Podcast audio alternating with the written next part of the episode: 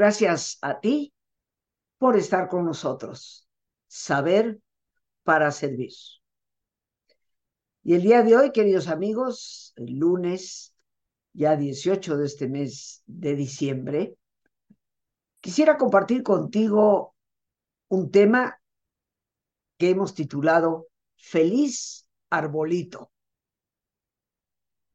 Estamos ya en la recta final para los días 24 y 25 de diciembre. Días ciertamente en que celebramos, creo yo, no solo un hecho histórico de hace más de dos mil años, sino algo que debe mover en nuestro corazón los valores de la vida de Jesús, el amor, la bondad, la alegría, la esperanza. Pero si tomamos buena nota de lo que pasa a nuestro alrededor, podremos observar, y para algunos, en este caso como yo, con cierta tristeza, que esta fiesta parece más el festejo de un árbol que del nacimiento del niño Dios. En muchas tiendas, la natividad se ve ausente. Solo prevalece un árbol lleno de adornos, iluminado. ¿De dónde viene esa tradición y el peligro de que llegue el momento en que ya no recordemos qué es lo que verdaderamente estamos celebrando en estos días? Hoy quiero empezar compartiendo contigo el origen histórico de lo que tú y yo llamamos árbol de Navidad. Y procurando investigar en la historia, que como ustedes saben es mi segunda profesión por afición, pues descubrí cosas verdaderamente extraordinarias. Y nos vamos a remontar a la época del profeta Jeremías, profeta del siglo VII antes de Cristo, antes de lo que también se llama la era común. El profeta Jeremías, estamos hablando de alrededor del año 800, 750 antes de nuestra era. Y nos dice en la Biblia este profeta que las costumbres de los pueblos son vanidad. Y curiosamente nos habla, y lo voy a leer textualmente, porque un leño con plata y oro lo adornan. Con clavos y martillo lo afirman para que no se mueva.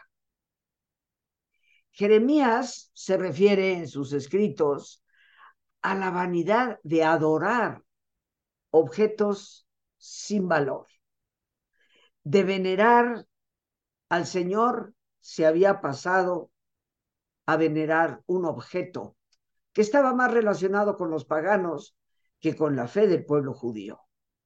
Porque, recordemos, en nuestro Antiguo Testamento, Jeremías es un profeta del pueblo judío.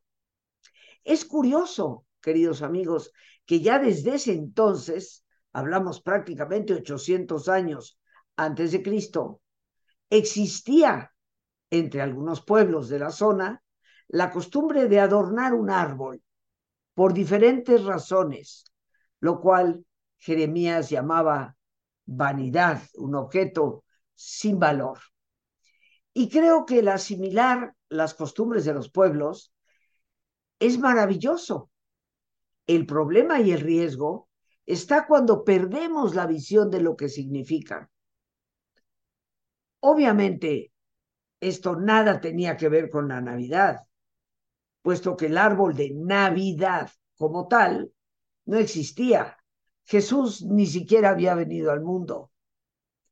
Sin embargo, estos versículos en la Biblia, desde ese antiguo profeta, ya nos revelan una costumbre ancestral de cortar un árbol para adornarlo, como lo hacían los babilonios. Y curiosamente, queridos amigos, dejaban regalos debajo del mismo árbol.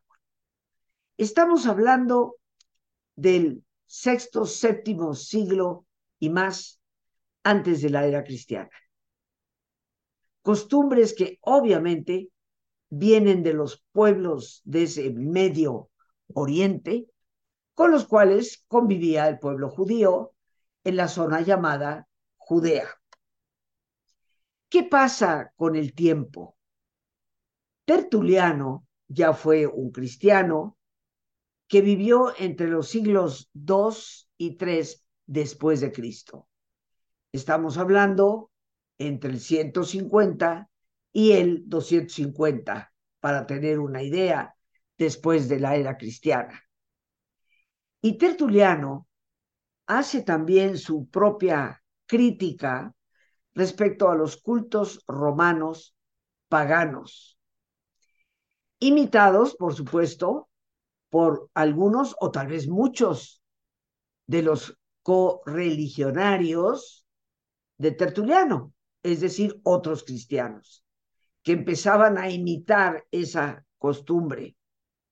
Colgar laureles en las puertas de las casas y encender luminarias, velitas, justo durante los festivales de invierno.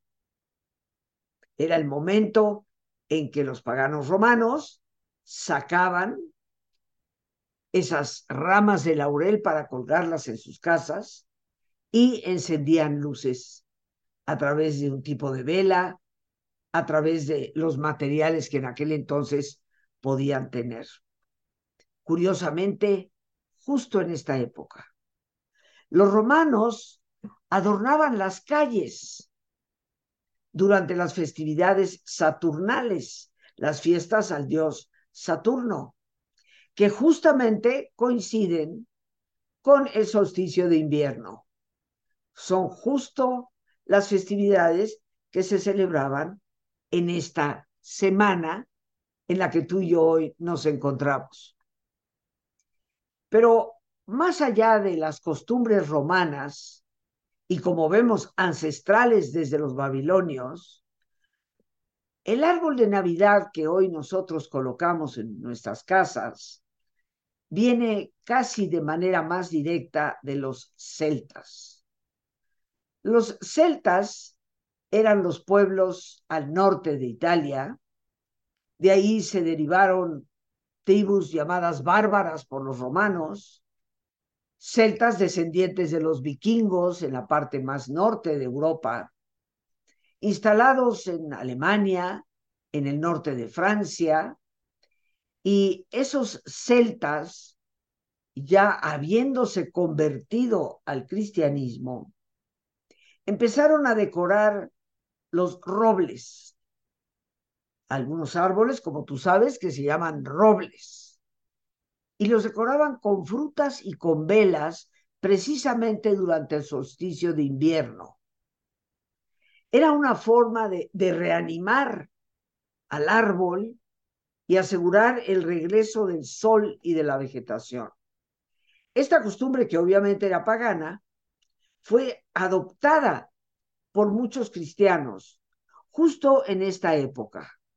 Y aunque su origen era confiar en que la ceremonia hiciera posible que el árbol volviera a tomar fuerza cuando regresara la primavera y hubiera vegetación, posiblemente por la coincidencia con las fechas, se fue convirtiendo en algo relacionado con la Navidad. El hecho, queridos amigos, es que desde tiempos inmemoriales, el arbolito ha sido un símbolo de la fertilidad y de la regeneración. Siempre para todas las culturas más antiguas, un árbol representaba la posibilidad de la vida. ¿Quiénes fueron los que por primera vez colocaron un árbol de Navidad con el sentido de Navidad. No simplemente por ser fiestas babilónicas o por ser fiestas de los romanos del imperio en las fiestas de Saturno, ni por los celtas en la época del invierno, esperando que la regeneración del arbolito pudiera darse en la primavera y asegurarse una vez más todo aquello necesario para la vida. Bien, pues efectivamente hubo un momento en que el cristianismo adoptó y transformó estas costumbres paganas. ¿Por qué? Porque no las pudieron erradicar. Los pueblos tenían enraizada en su alma la costumbre del arbolito, aunque nada tenía que ver con la Navidad misma. El cristianismo, en este sincretismo, en esta unión de costumbres que el cristianismo siempre ha hecho, pues decide que en vez de seguirse peleando para que ya no haya arbolitos decorados, pues mejor adoptar el arbolito y asociarlo también con la época de Navidad.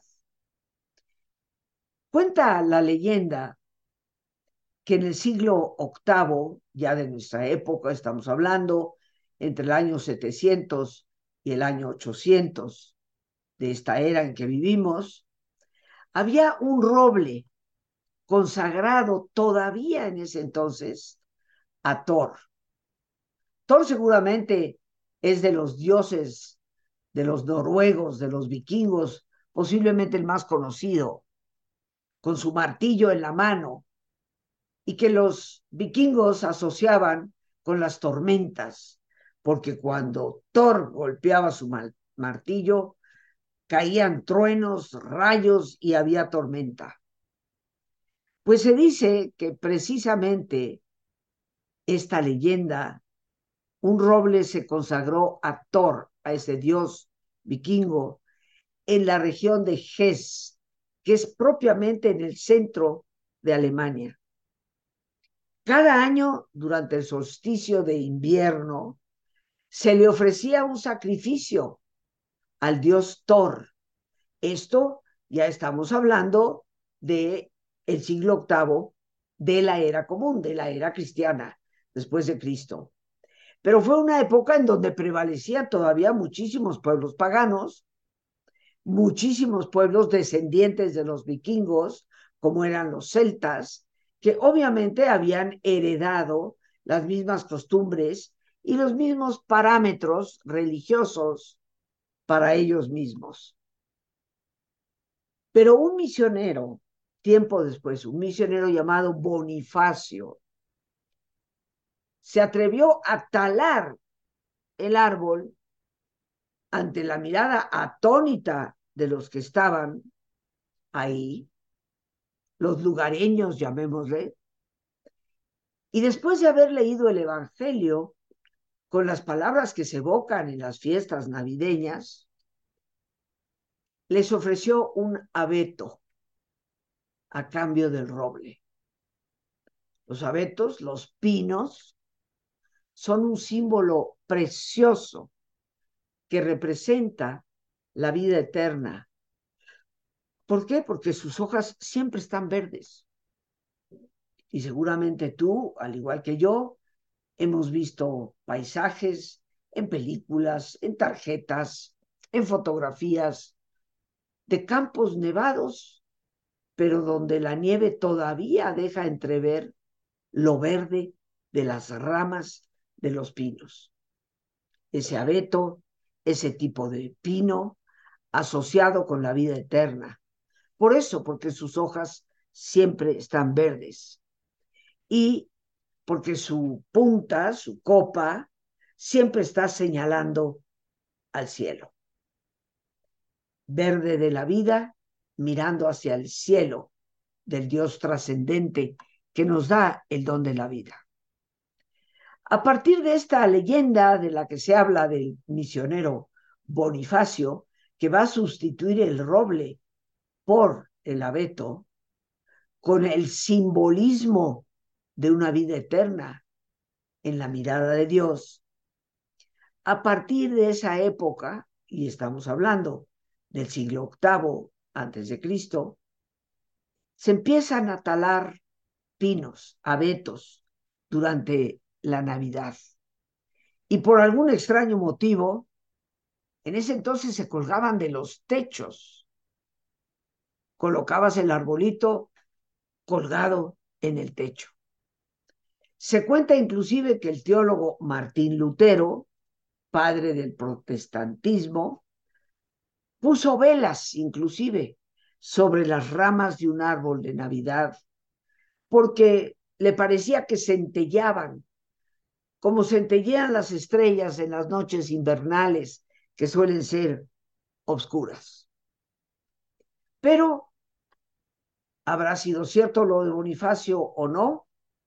El hecho es que las tradiciones celtas del centro de Alemania se convierten en el eje por el cual hoy ponemos árboles de Navidad.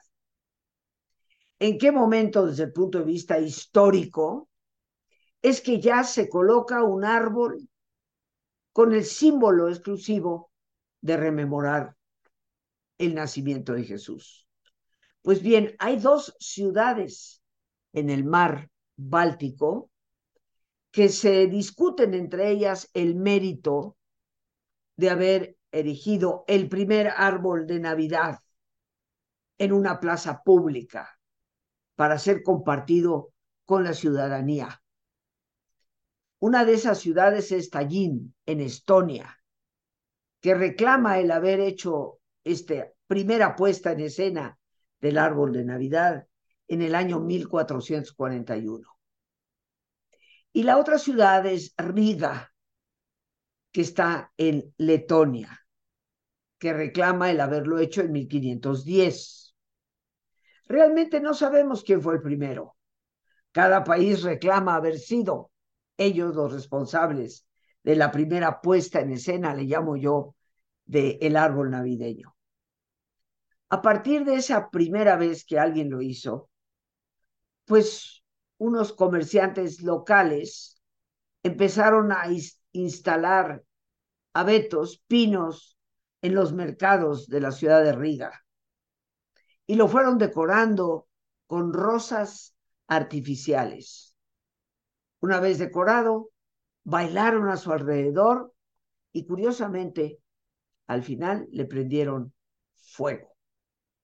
Lo quemaron será porque tal vez había algún misionero por ahí muy celoso de que no se confundiera el arbolito y la ceremonia del arbolito con el sentido de la Navidad, pues nunca lo sabremos. Pero el hecho es que hasta la fecha, en esa zona del mundo, en la ciudad de Riga, hay un encendido del árbol en esta época de Navidad a la cual asisten miles de personas. Un árbol enorme y estupendamente decorado. Este es el origen del arbolito. Pero es un símbolo, queridos amigos, como hemos visto, del pino por ser vida eterna.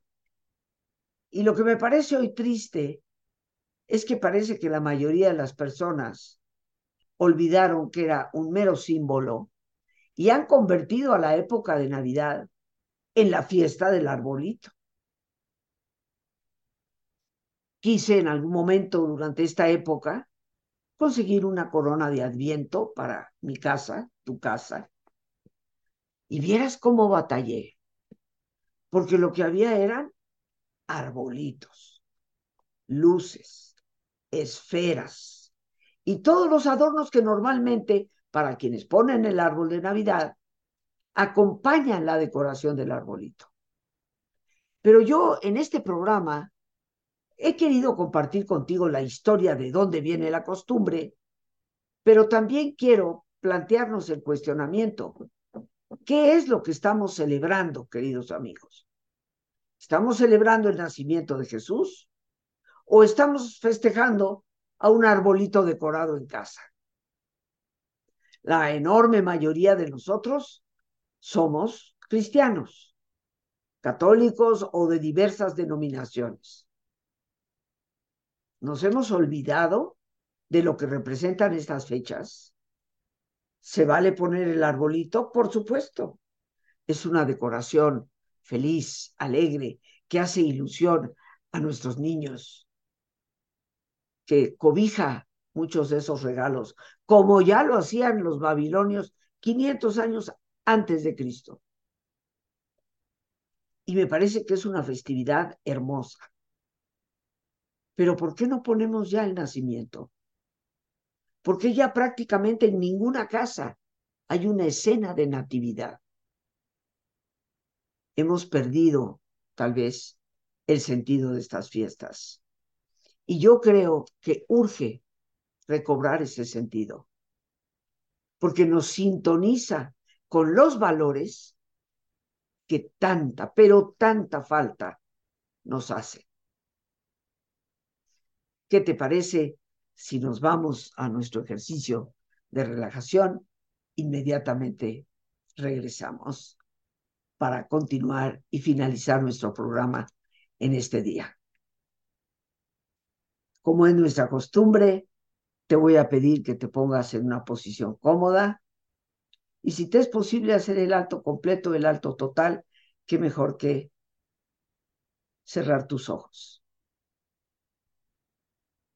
Con tus ojos cerrados, respira profundamente. Toma conciencia del entrar y el salir del aire en tu cuerpo. Imagina cómo al inhalar, así como llevas oxígeno a tus células, inhalas también serenidad para tu mente. Al exhalar, así como tu cuerpo se libera de toxinas, imagina cómo en ese aire que sale, también te liberas de todas las presiones y todas las tensiones. Respira profundamente.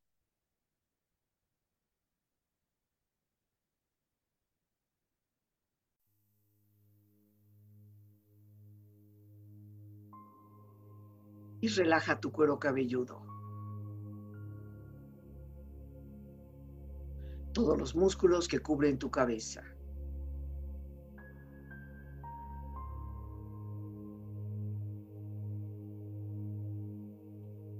Relaja tu frente. Siente la piel, la vibración de la piel que cubre tu frente.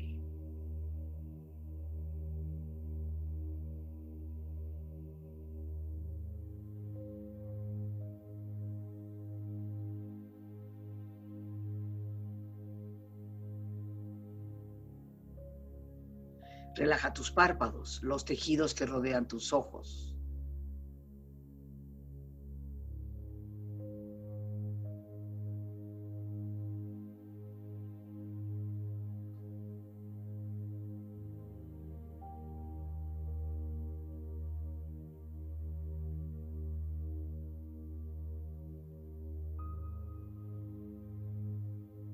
Relaja tus mejillas, toda la piel, todos los músculos que cubren tu cara.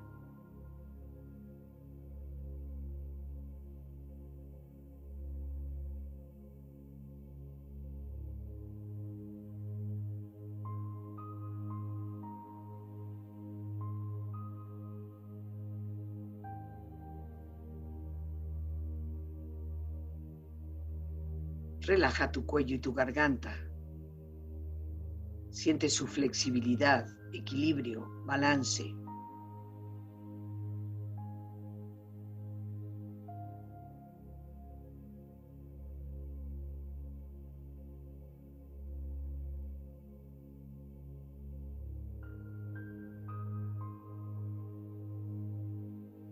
Relaja tus hombros, brazos y manos, así como tu espalda. Siente una agradable sensación que relaja todos los músculos en estas partes de tu cuerpo.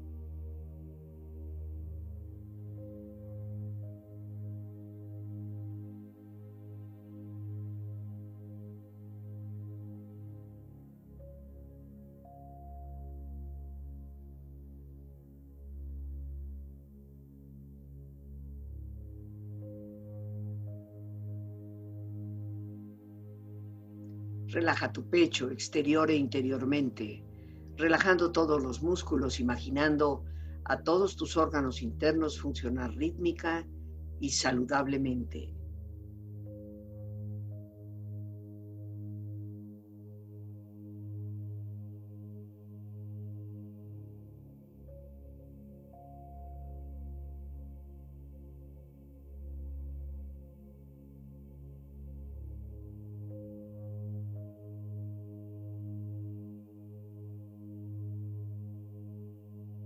Relaja tu abdomen, exterior e interiormente, relajando todos los músculos, imaginando a todos tus órganos internos funcionar rítmica y saludablemente.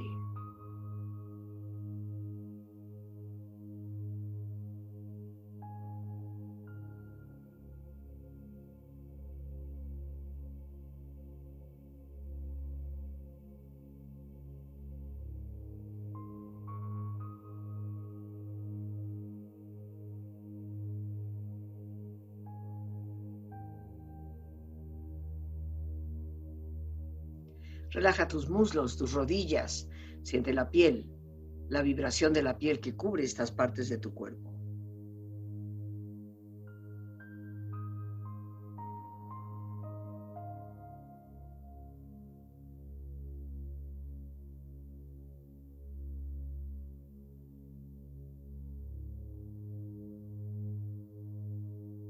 Relaja tus pantorrillas y tus pies.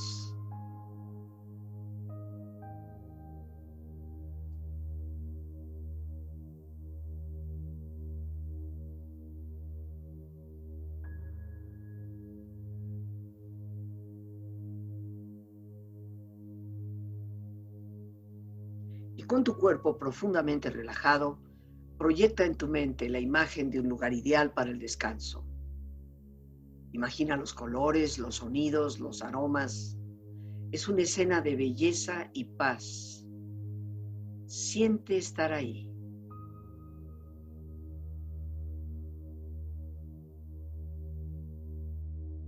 Con tu cuerpo relajado y tu mente serena, reflexiona. La Navidad es el tiempo de darnos, un tiempo para compartir, para amar.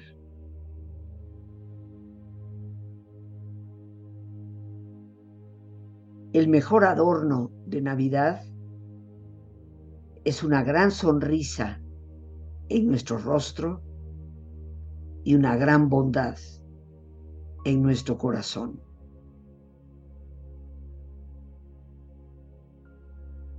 El mejor de todos los regalos alrededor de cualquier árbol de Navidad es la conciencia de la bondad de Dios que vuelve a nacer en nuestros corazones y el esfuerzo por construir una sociedad más feliz. Respira profundamente.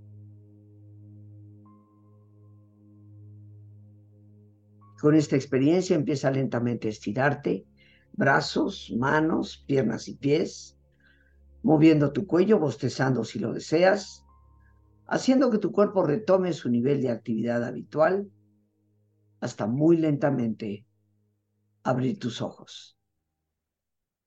Ojos abiertos, bien despierto, muy a gusto, bien descansado y en perfecto estado de salud, sintiéndote mejor que antes. Y bien, amigos, retomando nuestro tema, en un programa que hemos querido llamar Feliz Arbolito, porque sí, ciertamente parece que nos felicitamos por el festejo de un árbol, yo les invito a la reflexión del sentido de que ese árbol con sus luces y sus decoraciones es simplemente en memoria de un gran acontecimiento. Y es ese acontecimiento lo más importante. Ojalá en todos los hogares regrese la puesta del nacimiento, regresen las imágenes que representan lo que realmente estamos celebrando ahora. Porque como en diferentes ocasiones me lo has escuchado decir, no, no son simplemente felices fiestas, es feliz Navidad. Es la Navidad la que marcó la época desde tiempos ancestrales y es lo que en realidad debemos estar festejando. Sin importar la creencia religiosa de cualquier persona, Jesús marcó un antes y un después. Y si eres cristiano, absurdo es que en tu casa no haya ni una sola figura que recuerde el sentido de esta época, el sentido de nuestra Navidad.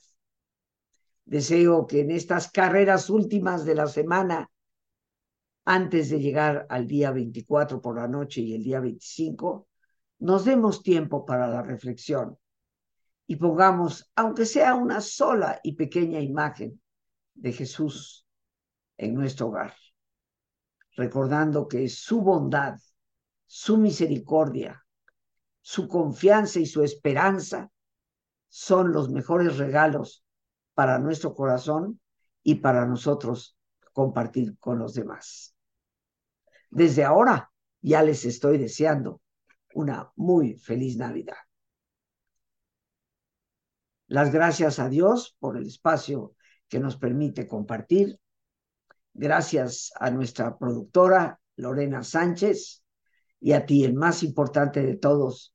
Una vez más, gracias, muchas gracias por tu paciencia al escucharme y por ayudarme siempre a crecer contigo. Que Dios te bendiga.